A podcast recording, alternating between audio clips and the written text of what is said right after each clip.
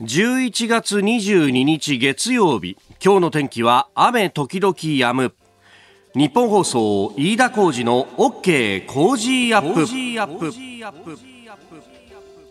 朝6時を過ぎました。おはようございます。日本放送アナウンサーの飯田浩二です。おはようございます。日本放送アナウンサーの新業一華です。日本放送飯田浩二の OK 工事アップ。この後8時まで生放送です。そうか今日はいい夫婦の日なんだねそうだよね。そうですね。と言ってあの例えば妻の枕元に何かを置くみたいなことは一切してません、ね、いやまだ間に合いますよ。帰る時に何か美味しいケーキでも。いや、ね、今日は雨降ってるからさ。そういうことじゃないでなんで天気に左右されるんですかそこ。気持ちですよハート。ハート、ね、の問題ですよ、あ妻今日あのちょっと予定があるから遅くなるって言ってたな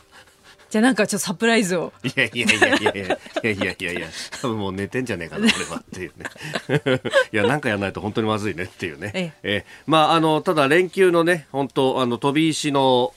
日ということで、今日はお休みの人もいるかもしれませんけれども、まあ、いろいろとね、練ってらっしゃる方もいるかもしれませんが、二十四節気だ小説というね、はい、まあ、もう寒さも、そして雨も雪に変わるぞというような、うえー、暦でありますが、えー、今日でも暖かくなんだよね、この後。どうなの？そうなんですよね。あの、現在日本放送屋上の時計が12度を指してるんですが、東京都心は18度の予想になっていまして、気温は上がる見込みになっています。ね、ただ、雨はですね、ところによって沿岸部では特に雷を伴って激しく降るところがありそうなので、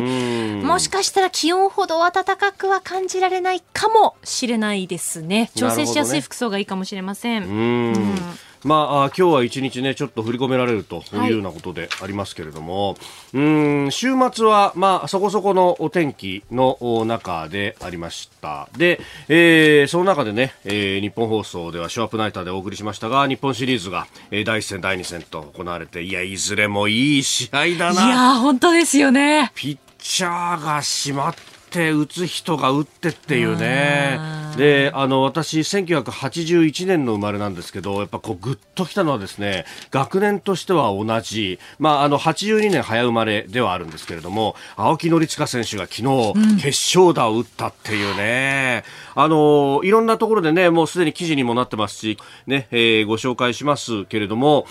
青木選手は実は日本シリーズ初出場だったんだっていうのに、ええー、と思ってですね。そうですか。あれ、ヤクルトって結構優勝してたじゃんと思うんだけど、うん、ヤクルトが優勝してるタイミングでは青木さんはまだ入ってなかったりとか、あるいは2014年だったかな、はメジャーリーグに行っていたから、そうだそうだ。ヤクルトがし、ね、優勝してもって、あ、そうか、でもあの時はそうか、日本シリーズにすら進出できなかったのかな。ね、いろいろこうあって、青木さん初めてだと。えー、だから百戦錬磨のベテランでもプレッシャーは感じるというふうに話しているそうなんですけれども、ね、昨日はあの宮城投手も本当に良かっただけに、あの、あやっと崩れたところでっていうようなね、なんかやっぱり甘く入ってきたあたりはちょっと疲れもあったんだみたいなね、えー、キャッチャーも話してましたけれども、いやー、いや面白いなというふうにね、えー、野球ってものは、もう本当、やっぱセパの一位同士っていうのは、こう貫禄のある戦いをするもんだねとかね、そうえー、そう考えると、まあ、あの、出るべくチームが出たんだなと、ね、えー、いう感じであります。で、えー、今日一日お休みを挟んで明日からまた、はい、はい、今度は東京ドームでというね、これがね、まあ、メジング大会がある関係でそうなるんですけれども、ね、えー、こちらも楽しみにしたいというふうに思います。まあ、あの、そこに触発されてですね、うちの子供も、こう、キャッチボールがしたいなんて言い出してですね、昨日は、あの、少年野球の練習が終わってからキャッチボールに付き合ったんですけど、はい、これがもう、もう疲れる。本当に。あ、飯田さんが疲れちゃったんですか？俺が疲れるんだよ、これ。なんと言ってもだね、はい、あの、そんなうまくもないので、私もうまくないですが、子供もうまくないので、はい、そうすると、あっちへ飛び、こっちへ飛びを必死になって追いかけるというね、そうか、飯田さんが要するに振られちゃうわけですもんね。どっちがトレーニングしてんのか分かんなくなるんだよ。もうね、なんかいろんなところの普段使わない筋肉を使うんで、はい、なぜか今日はお尻が筋肉痛なんですね。今日なんかすごくこう猫背で出社してましたもんね、そうなんだよ。ピンとさ、こう、背をさ、背中を張るとさ、尻が痛くなるってさ。や もう本当に、えーえー、そんな青木と同い年でございます えあのやっぱり遺伝子ってものは不思議だなということをよく思いますね。でもね同い年の選手がこう頑張っているのを見てるとねそこはやっぱりねますよね。俺も頑張んなきゃなと。そうですよ井田さん。お尻が痛いって言ってる場合じゃないですよ。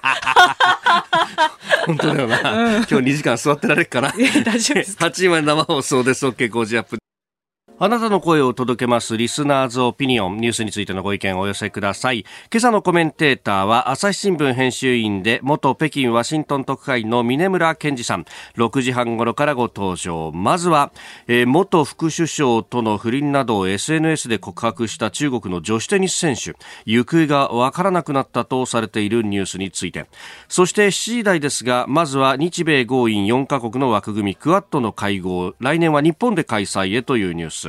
えー、そしておはようニュースネットワークのゾーン7時10分過ぎですが、えー、立憲民主党の代表選についてその候補者のお一人、えー、大阪誠治衆院議員に電話でお話を伺ってまいります、えー、そしてニュースキーワードはデジタルプラットフォームの監視について第五の権力なんていうね、えー、表現もありますが、えー、峰村さんあの LINE の個人情報管理問題で新聞協会賞を受賞されました、えー、IT を駆使した調査報道についても伺ってまいりますそしてスクープアップは中国林義正外相に、えー、中国の王毅外相から訪問の打診があったということ、まあ、それあたりをきっかけに、えー、日中関係や米中関係も掘り下げてまいります。トカム今週は毎日抽選で5人の方に横浜の老舗メーカー横浜油脂工業から美容大国イスラエルから誕生したブランドモガドールのシャンプー、コンディショナー、ヘアオイルの3点セットをプレゼントします。美容大国イスラエルから誕生したブランドモガドールは保湿効果に優れて美しい髪に必要とされている潤い、弾力、艶めきのある髪へと導くブランドです。今回は保湿で有名な3種のオイルを贅沢にブレンドしたシャンプー、コンディショナー、ヘアオイルの3点セットをプレゼントです。髪がまとまらない、痛みやパサつきが気になるという方におすすめです。今週は横浜油脂工業からモガドールヘアケア3点セットを毎日5人の方、合計25人の方にプレゼントです。そしてコージーアップの番組ホームページにもプレゼントの応募フォームがあります。こちらからも応募ができますので、ぜひご利用ください。いただいたオピニオン、この後ご紹介します。本音のオピニオンお待ちしています。ここが気になるのコーナーです。スタジオ朝刊各紙入ってまいりました。まあ、あ休み明けということでね、月曜日、そして、まあ、連まあ、今日休めば飛び石で、えー、を埋めて連休になるという方もまあいらっしゃるという中で、えー、今日はまあ一面はバラバラという感じそして、えー、特集記事でね一面を書いてくるというところも多いですね。えー毎日新聞は過労のお父さんが自殺したということ、まあ、これをですね、まあ、ルポータージ、ルポルタージュ的に、えー、書いていると、一面と、そして社会面と、まあ、残業が月123時間あって労災認定されていた、それから、まあ、かなりね、えー、勤務先で、えー、こう、詰められていたというような、このプレッシャーというものもあったのかというような記事であります。えー、読売新聞は小型衛星も3機で実験という、うん政府が、まあ、極超音速兵器に関しても探知ができるようにするようなものをこう作ろうじゃないかと。まあ、これ、えー、多数の小型の衛星をこうね、えー、打ち上げて、まあ、細かく、こう地球上飛んでるものも、まあ、ある一定の地エリア、地域であれば見られるような形にするということによって、えー、この極超音速兵器も探知できるようにすると。うん。探知、追尾まではできる。あとはそうするとそれを撃墜できるかというところになるんですが、何しろマッハ5ぐらいで飛んでくるものに対して、えー、どうなんだと。まあ、ただ、えー、軌道が分かれば、できるんじゃないかという説もあると。まあ今、あの想定されている弾道ミサイルも速さだけで見ればですね、えー、地上に接近してくるときにはマッハ2中ぐらいで飛んでくるということもあるんで、それに比べればという話もあるんですけれども、まあ、あのー、こういうことをね、どんどんやっていくのはいいことなんだろうと思いますし、またその技術をきちっと守るというようなですね、えー、まあ日本にはスパイ防止法もないんですけれども、まあその辺もこう本当は議論していかなきゃならないんだろうなというふうに思います。えー、朝日新聞一面トップは沖縄の酒税軽減見直し加速というニュースであります。あの、与党のまあ税調で、えー、来年度のね、えー、税制改正大綱等々について、まあ、議論されているという中で、まあ、あ沖縄の本土復帰からあ来年で50年になると。で、その本土復帰に合わせてですね、こういろいろなあの特例的な法律っていうものは作られていて、まあその中で、えー、酒税の軽減というものもやっていると。確かにですね、沖縄でお酒飲むと青森だとかビールだとか安いねっていうのは実は酒税の軽減も、の部分もあると。まあ例えば泡盛1号で、えー、今、本土と比べると、大体19円の軽減になっていると、いうことになりますんで、まあ、死亡便で言うと、大体、まあ、税だけでですね、えー、まあ、100円弱の、まあ、78円か、の、ディスカウントになっているというあたりは、まあ、確かにね、えー、それそこが違うとおちょっと安いのみたいなね、えー、もう一杯いっちゃおうかなみたいなねことにもなってしまいますけれども、まあ、その辺がこう50年経ってどうなんだと特にこのまあ酒税の軽減等々というものが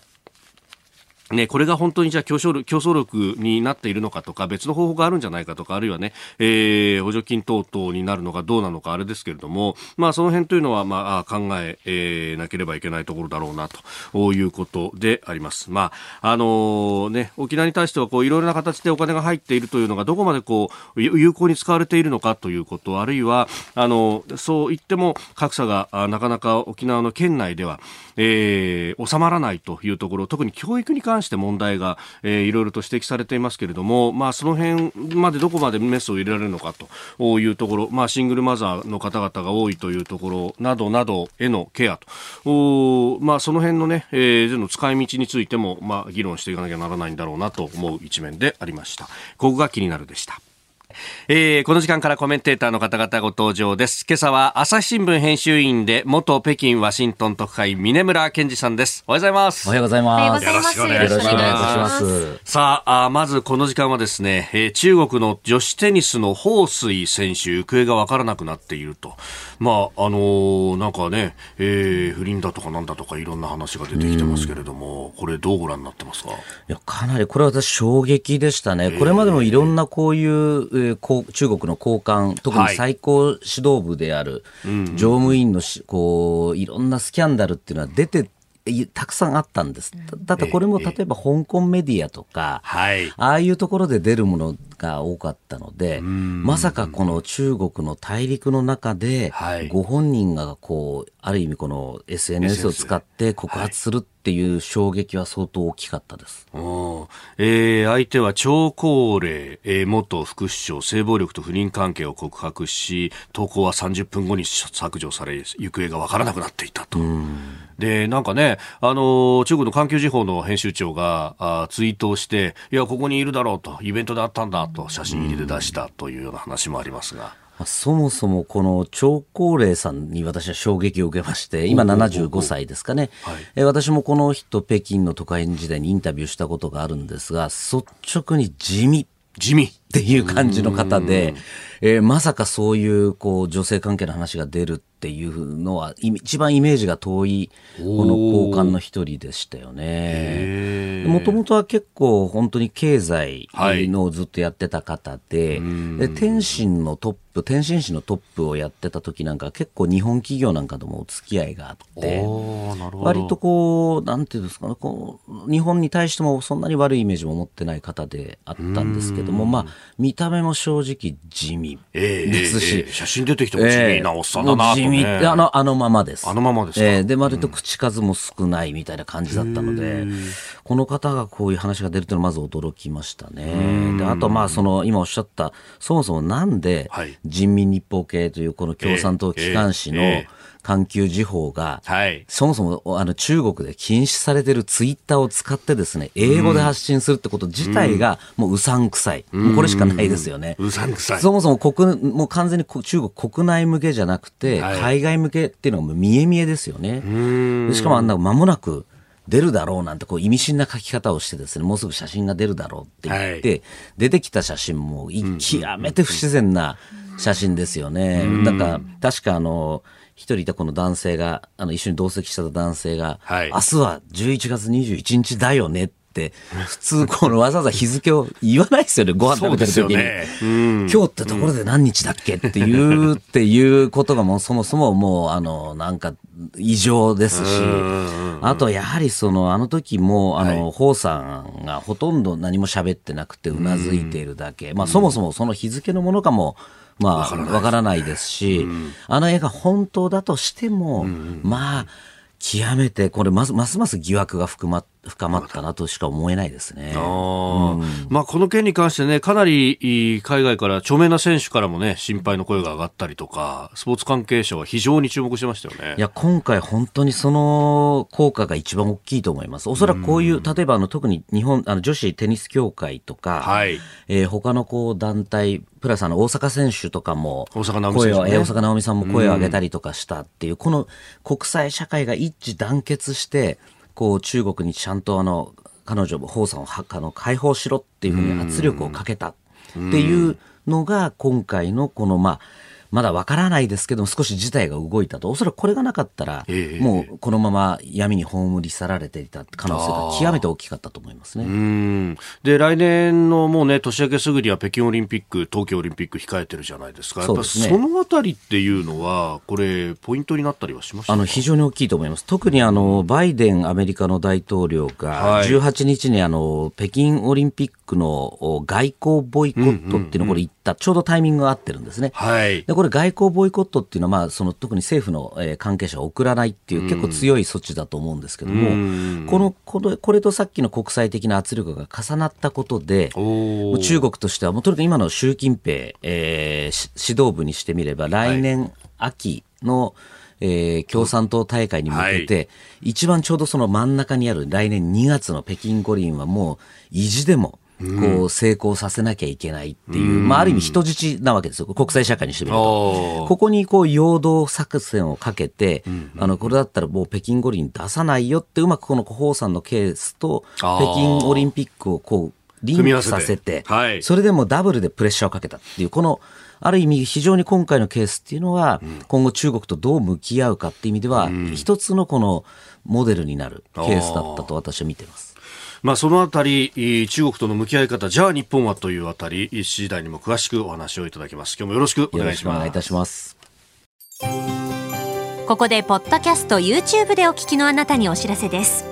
お聞きの配信プログラムはニッポン放送飯田浩司の OK コージーアップの再編集版です AM、FM ラジオ、ラジコ、ラジコのタイムフリーではニュースだけでなく様々なコンテンツをお送りしていますスポーツの最新情報やエンタメ情報医師が週替わりで登場健康や病気の治療法を伺う早起きドクター。さらに羽田美智子さんの「いってらっしゃい」黒木ひとみさんの対談コーナー「朝ナビ」など盛りだくさんです。ぜひ AM、FM ラジオ、ラジコ、ラジコのタイムフリーでチェックしてください。あなたと一緒に作る朝のニュース番組飯田浩司の OK コージーアップ。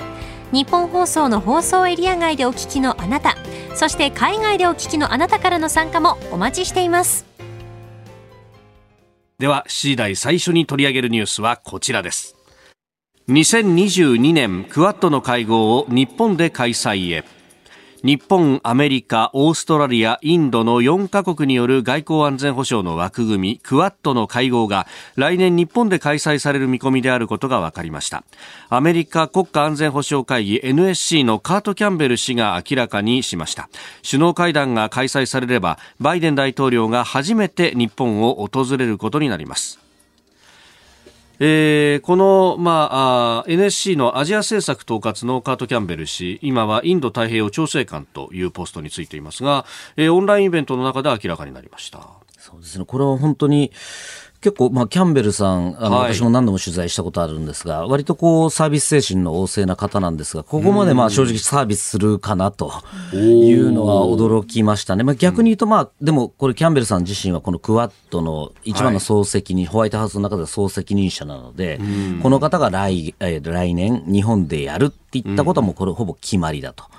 言っていいと思いますね。で非常にこれはあの大きな意味があると思ってまして、はい。あのキャンベル氏が言っていたまさにこの間のお習近平氏とおバイデンのべあのバイデンさんの、えー首脳会談の中で、ええ。まあ、今回今アメリカがしていることは中国は胸焼けを起こしているといった、このまさに胸焼けの一番持たれてる、はい。この天丼とカツ丼を合わせたぐらいの重みがあるのが多分この私クワッドだろうなと いうふうに思ってますね。これやはりその二つ意味があって、はい。まあ、中国にしてみるとさっきも申し上げましたけど、こういろんな各国、多国間で圧力をかけられるってことが一番嫌だっていうのが一つ。はい。あとはその、もともとアメリカとの関係が悪かったとされていたインドが、あ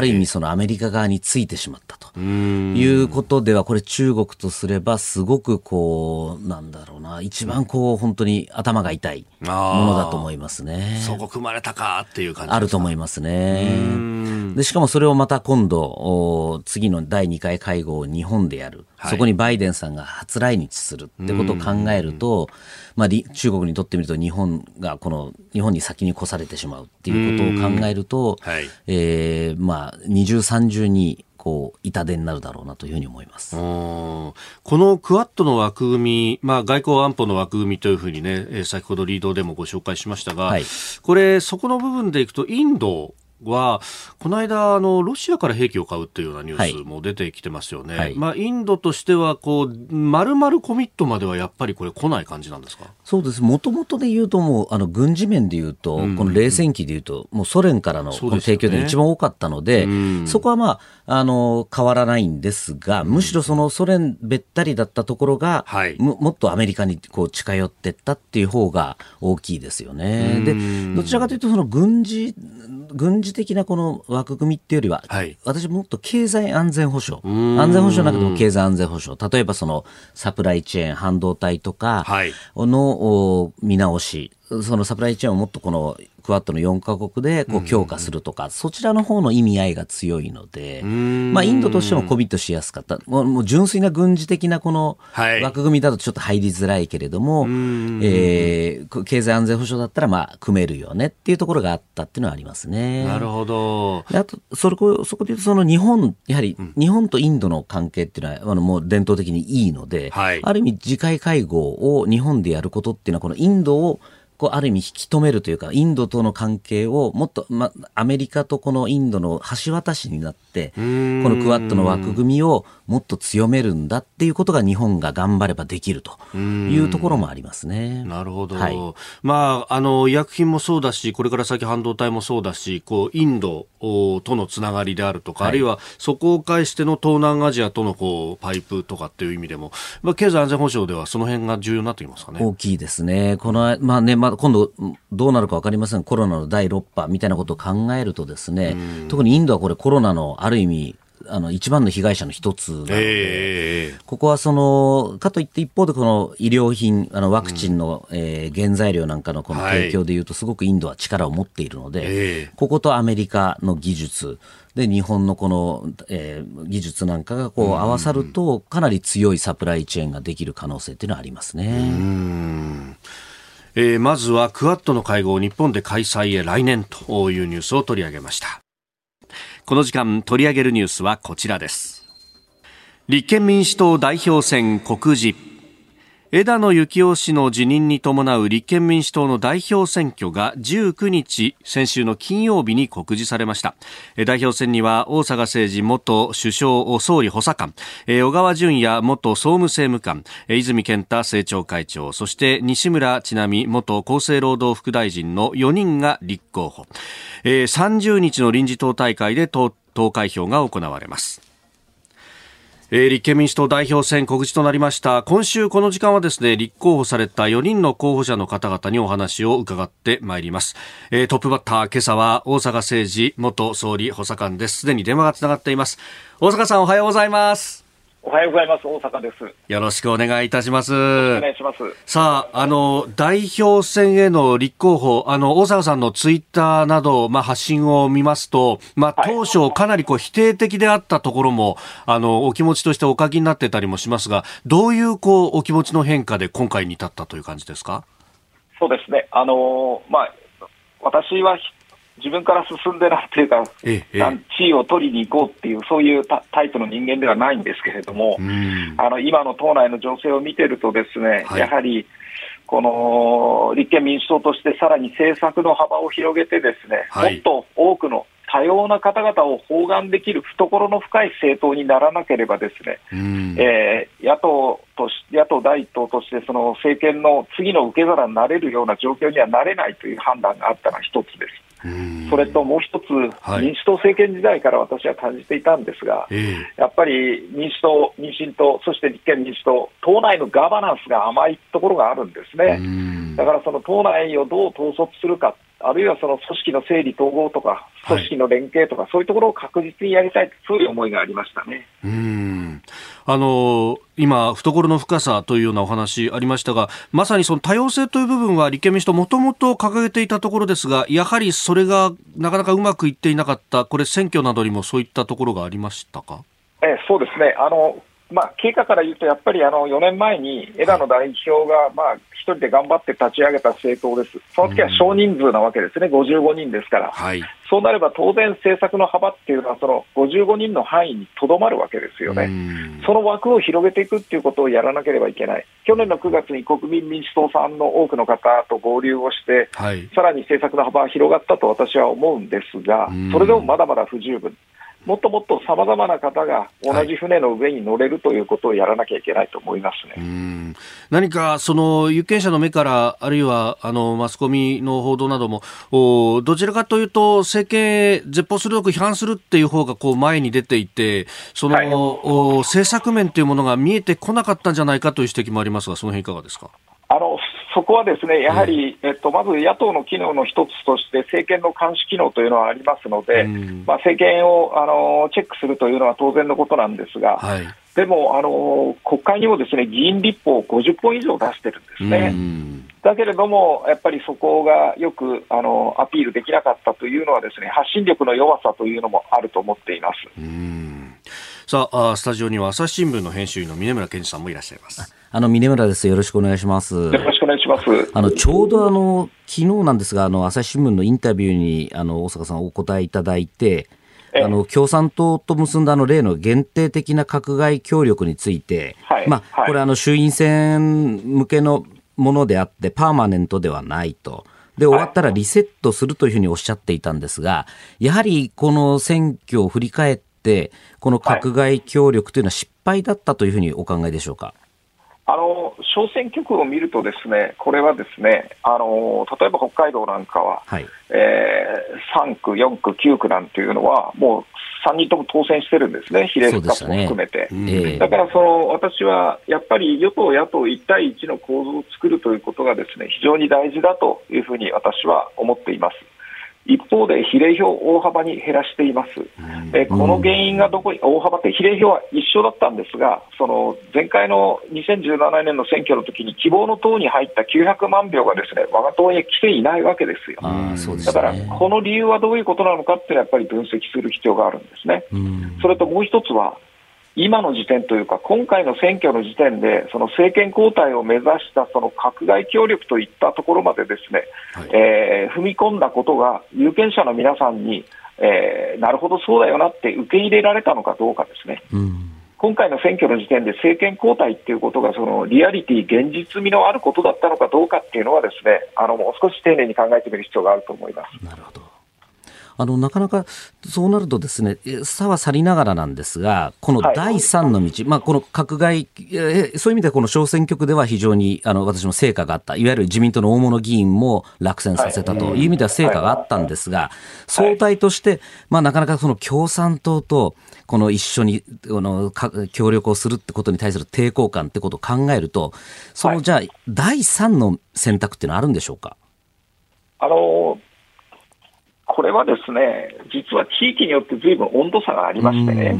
今回あの、1対1の構図を作るにあたっても、ですねいわゆるそのギリギリとテーブルの前に両側に座って話し合いをしてやったところもあるかもしれませんけれども、そうではない、ある種のあうんの呼吸であの候補が1対1になっているところもあるんですね。はい。だからその辺はですね、これはすべてのことをこの選挙のあのやり方っていうのは表であからさまにしてやるのか、あるいはもっと別なですね、はいえーまあ、やり方があるのか、ここは戦術なので、えーまあ、ひ表にするところと表にできないところっていうのが私はあるのが当たり前だと思いますけどね。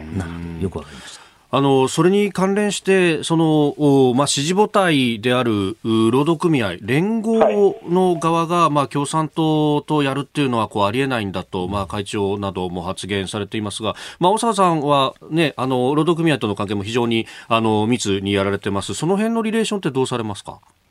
ここはですね、私は今回、ちょっと連合の皆さんとコミュニケーション不足だったなというふうに私は感じています、実際、その交渉の場に私がいたわけではないので、あの断定はできませんが、連合の方も、えー、神津さんから今度、新しい会長に変わって、ですねそのタイミングの中で、十分にこの問題について意思疎通ができていたのかどうかは、ですねちょっと私はあのーまあ、定かではありませんね。だから今後はここの部分についても、連合の皆さんとどういう方式がいいのかですね、えー、あのきちんとしたコミュニケーションをする必要があると私は思います。それから、あの先ほどね、えー、懐の深さというお話ありました。その一方で、何かあの、はい、こう、あの、政策面での本当は議論をしたかったんだと思うんですが、野党合同ヒアリングとかのこう様子を見てると、何かこう、お官僚いじめのようにも見えて、むしろその、狭い、懐狭いんじゃないかみたいな風なイメージになってしまったようなところもあるかと思うんですが、あの会議体っていうのはどうされますか、今後？あの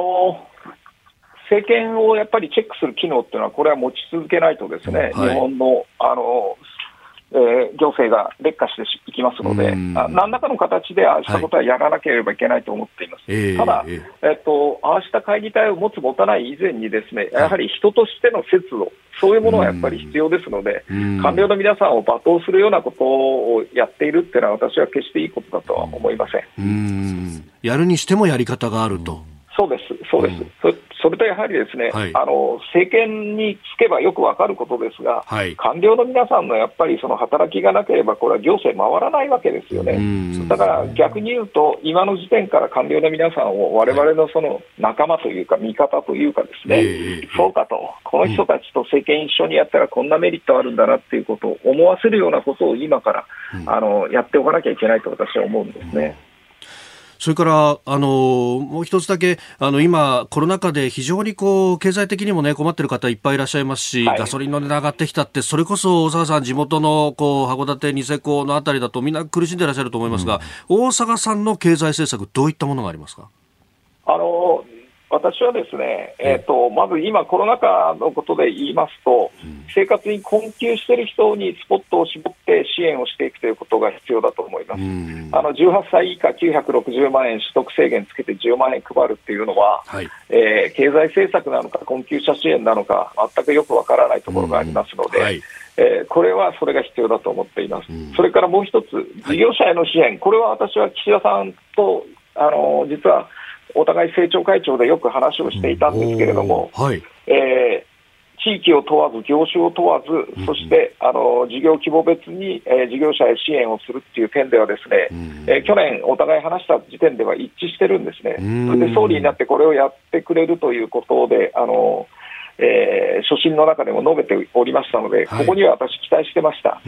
ところが今回、蓋開けてみると、ですね、はい、ちょっとやっぱり小さいかなというかですね、えー、規模が小さいかなというふうに思いますので、この点はあのもう少し、えー、上増しをするか、あるいはもっと他の対策も合わせてやる必要があるのではないかというふうに思います。はい。小田さん、朝早くからどうもありがとうございました。ありがとうございました。はい、すみません、どうもありがとうございます。頑張ってください。はい、ありがとうございました。失礼します。えー、大阪政治衆議院議員に伺いました。以上、おはようニュースネットワークでした。続いて、教えてニュースキーワードです。LINE の個人情報管理問題のスクープと関連報道。日本新聞協会が主催する第74回新聞大会が17日先週の水曜日に盛岡市で行われました。今年度の新聞協会賞入手部門は、えー、今日のコメンテーター峰村健二さんのほか取材班がスクープしました。LINE の個人情報管理問題のスクープそしてその関連報道でありました、えー、授賞式では峰村さんが代表して表彰を受けられております。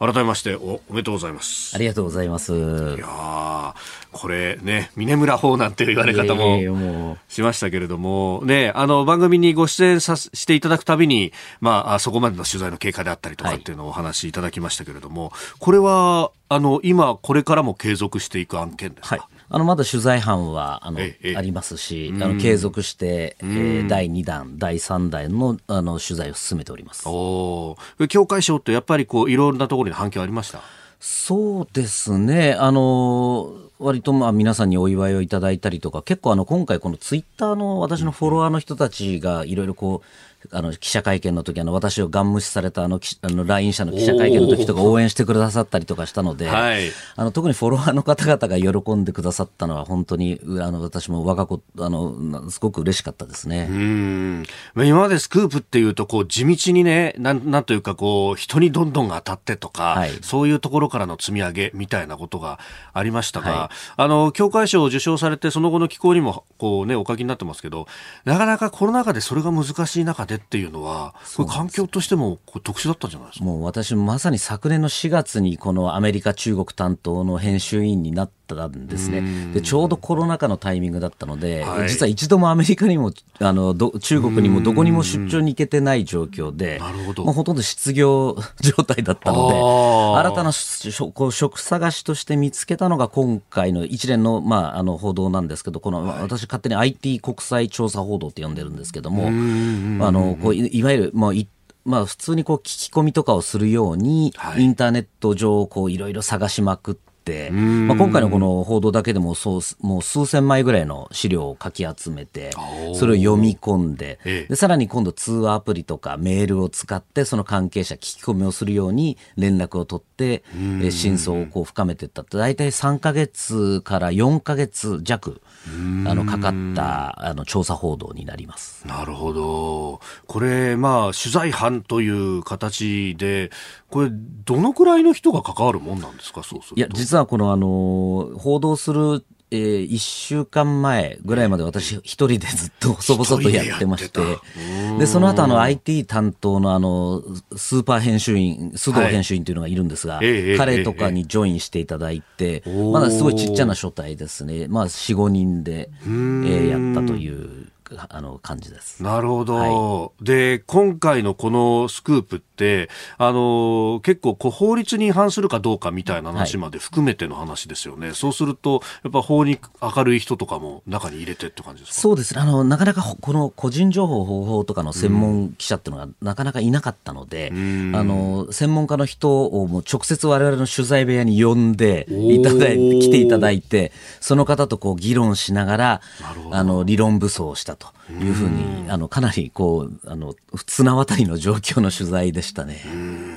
で、この LINE という会社も今 Z ホールディングスの中に入って、まあヤフーだとか、まあ日本でいうともう IT ガリバーですよね。そうですね。もう今合わせると3億人、日本だけで3億人のあのユーザーがいる超がつく巨大プラットフォーマーですね。で、まあ私も今、いわゆるまあ、あの、このプラットフォーマーってもう第5の権力になってるんではないかというふうに思っていまして、で、今回はやはりこの、じゃあこの巨大なプラットフォーマー、で、この Z ホールディングス、取材に行った Z ホールディングスもあの、今デジタルあの庁が入っている、はい。あの永田町のええ。まあ、すごいガラス張りの、うちの会社の、まあ、本社と比べるととんでもなく綺麗な、あの、この建物と比べる通りです。だいぶ綺麗な、まあ、あの、すごくこう、あの、権力の象徴みたいなところにいるんですが、その実態はと本当にかなりずさんな管理体制。で、こう、我々が、あの、取材で集めた資料をぶつけても、はいじゃあ何回中国からアクセスあったんですか？って聞いたら、あ、あの、正当な、あの、アクセスしかありません。じゃあ何件ですか？って聞いたら、えーっと、ちょっとわからないです。みたいな。いや、正当なのになんで回数わかんないんですか？あ、え、わかりました。えっと、30回です。とかいう感じで答えるんですけども、その日の夜になったらすいません、電話かかってきて、あ、32回でした、みたいなもう、こんなようなもう2点3点するみたいなもう、本当にずさんとしか言いようがない管理体制だったと。ある意味もう急成長しすぎちゃって、この LINE 社についてみると、たった10年で急成長して、今やもういろんなこのコロナワクチンとかはい。のシステムも受けよう、もう公共インフラになってしまったって、このあまりにもギャップが大きいっていうのが今回すごく取材で感じましたね。まあその辺っていうのは使ってるユーザーには分かんないし。そうですね。そうですよね。で、ええ。内部告発がいっぱい出てくるわけでもないという中で。そうですね。かなりだそういう意味では、だからもうこう、いわゆる公開情報をもとにはい、この積み上げて、ん。それをこう、あの、LINE 社側にぶつけて、こう、事実をこうし、あの、解明したと。このぶつける取材もですね、3日間かけて、6時間ちょっとですかね。もうガン詰めで向こう二十何人っていう感じで、こちらはもう二人だけっていう感じでやってましたね。いや、権力監視っていうのは、本当政権とかそれだけじゃないぞっていうのがね、より一層に分かるスクープですね。はいえー改めましておめでとうございました。ありがとうございます。えー一つニュースが入ってきました。あ国際オリンピック委員会 IOC は21日、中国の元副首相に性的関係を強要されたと訴えた中国の女子テニス選手、彭帥さんの安否が懸念される問題で、バッハ会長が彭帥さんとの30分間のビデオ通話で無事を確認したと発表しました。北京の自宅で安全かつ元気にしているが、今はプライバシーを尊重してほしいと彼女は説明したと、疑念の打ち消しに努めたということで、中国の IOC 委員とエマ・テルホ選手委員長、フィンランドの方も通話に参加したということでございます。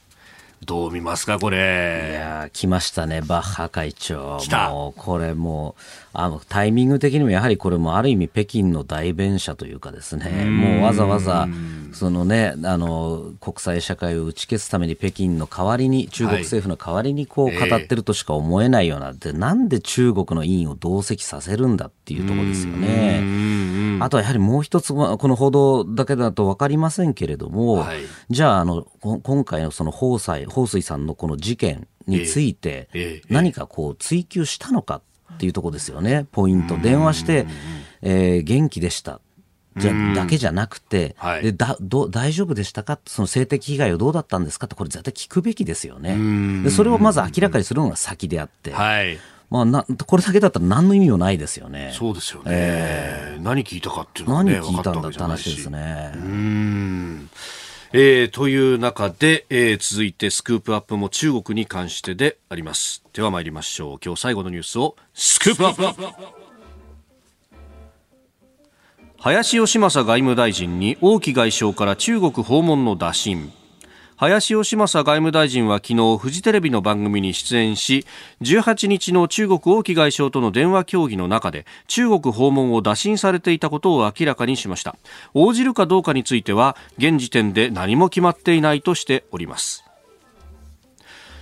えーまあ、外務大臣がね選挙の後変わって林芳正さんになったということ、まあ、日本の姿勢これからどうなるといろんなこと言われてますけれども峰村さんどうご覧になります？そうです。この林さん自体はかなりこの、あのアメリカにもハーバードにもいらっしゃってて、私のあの恩師だったあの、ええエズラ・ボーゲルお名誉教授も非常に可愛がっておられて、ええええあの日本の政治家でどなたがあのボーゲル先生評価されますかって聞くと、まず最初にこの林さんを挙げてくると。いう意味では非常にその外交には長けているし、あの英語もお流暢ですし、はい。アメリカのこともよく知っていると。いう方だろうという評価はしています。ただ、やっぱりこのタイミングでのこの訪中の話が出てくることっていうのは、ちょっとどうなのかなという疑問符はつきますよね。まあね、先ほどさ7時頭のニュースではクワッドについて来年にね、日本でやるというような話も出ていて、まあどちらかというとどうですか、この包囲網的なものが狭まりつつある中で日本と、はい。まあどういうスタンスを取るのかっていうところですかね。そうですね。ここで何かこう、クワッドを含めたこの欧米、西側諸国とのこの足並みが、もしも乱れるような、この訪中だったら、これはもう、あの、言語道断だと思いますし、やはりその、あの、やはり私、実は今回この対日本の対中外交を見ていると、1989年のフランスのあの、アルシュサミットを思い出すんですよね。ある種サミット。えーこれって、あのまさに天安門事件が起きた時に、えー日本当時の宇野総理が、はいえーいやあの各国がみんなもう G7 がこうに中国に対して制裁をかけなきゃいけないって言ったところで、はい。日本の宇野さんだけがいやいや中国をだけを封じ込めちゃいけないんだというふうに言って、まあ、ある種その強い、えー声明は取り下げたっていうことなんですが、はい。これは結果としてはやはりその中国のこの包囲網の足並みを乱れてしまったというとこですよね。うんこれね、外交文書がいろいろ出てきてますけれども、はい30年の期限を迎えて、相当こう、事前から、もう外務省などが根回しをして、で、えー声明が柔らかいものになるように、柔らかいものになるように、はいかなり工作をしていたと。そうですで、そこには当然中国側からのこう要請というか案にように、みたいなものもあった。んじゃないかとも言われてますね。そうですね。これまあ日本の外務省のあの幹部たちはこれはいや素晴らしい日本外交のプレゼンスし示したって言ってますが、はい。私は全くそんなこと思ってなくて、これもうその証左として、はい。えー当時のお外務大臣だった千紀新さん、はい。副首相のこのもう会合録にもはっきり出てるんですが、この当時のアルシュサミットを含めて日本っていうのは、西側の対中包囲網の中の最も脆い弱いリンクである。っていうふうに言ってるんですね。はい。だから日本からこう崩したと。日本からその対中包囲網を崩して、はい。92年の天皇陛下のはい。訪中に持ってったというふうにあるんですよね。ということが中国から見ても、あ、日本は大したことにちょろいねと。ちょろい。はい。いうふうにも見られているといううんのがわかるわけですよね。で西側で足並み揃えてるように見えるけど、どっか崩せばい一個崩しゃ崩れるんだよそうですね。ある意味の成功体験ってこと成功体験ですよね。でまあ所詮あの天安門をやってえーあの89年でしたけども2001年には WTO 中国が加盟してるわけですよね。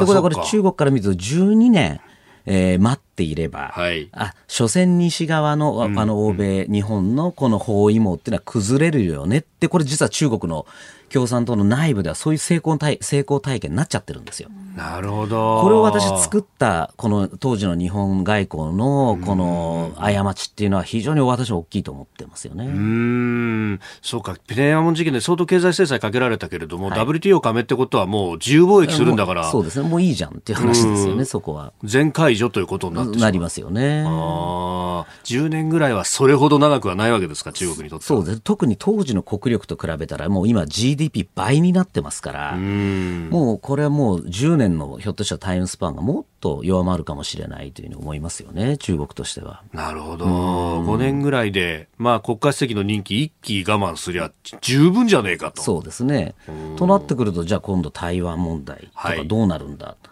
ていう話になります。まあそれで例えば各国が何かこう制裁をしても、どうせまあ、ええあの我慢してれば、どうせこんな包囲も崩れるよねっていうふうに思われかねないっていう意味では非常に大あの大きな失敗だったというふうに思ってます。うん。その意味では日本外交、ここから同じ鉄を踏んじゃいけないわけですよね。踏むべきではないと思いますね。やはりあの、ある種サミットの教訓っていうのは、その、こう、欧米、西側諸国の団結を崩してはいけないってことは、どう私は思うんですね。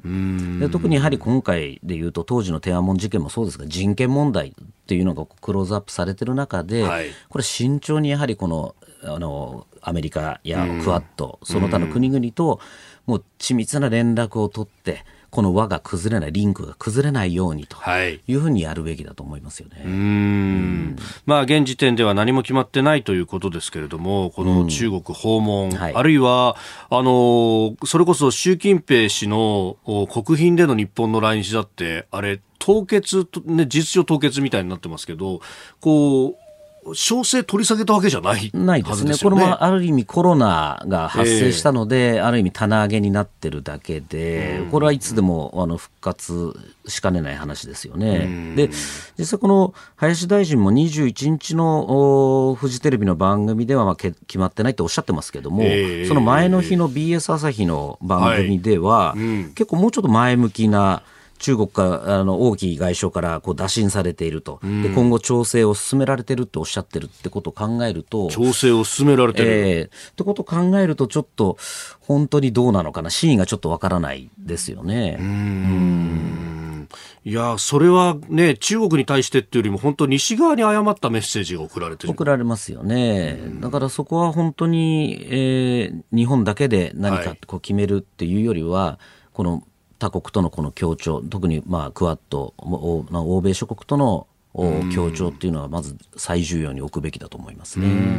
先ほどね、あの、彭帥さんの話がありましたけど、あれに関連して、その、北京五輪へのお外交的ボイコットの話、あの、バイデン氏は表明しましたけど、イギリスもそれに乗っかるって話がありましたよそうですね。イギリスもあの同調するっていうふうに言ってますので、これでも日本は独自のみたいなこと言ってますね。独自もだし、まあ、今の段階では日本は日本の道を行くんだって、ええいや、ええ。いいんです、別に日本の道を行くのは当然の話ですし、はい。別にあのただあの、そのまま追従するだけではよくないですけども、じゃあ、その日本の、じゃあ日本はいや外交ボイコットやらないで行くっって言うんだったらしっかりそれはもうあのアメリカやイギリスとの同意を得る同意って強調するべきですし、はい、それはそのある種のある種サミットみたいな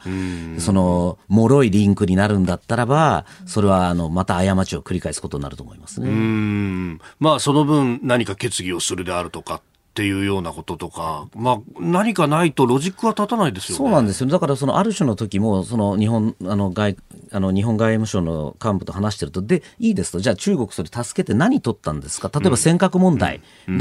え中国から情報を引き出してれば私まだいいと思うんですけども、えー、実はあれ1992年には、あの中国が領海法っていうのを作って尖閣は、えー、中国の領土であるっていうのまでこうあの明記しました、ね、そう明記してある意味もうこの現状を明らかに変更してるわけですね。ただ私は失ってるようにしか見えないんですよね。なのでそのやはり外あれは外交では私ないと思います。はっきり言って。もうもちろんその中国当時ね中国を昔のその封じなんです古いこの閉じ込められた中国にしちゃいけないっていうのはその当時の宇野宇野総理のメッセージですけど、はい、じゃあ今の中国見てくださいと開かれて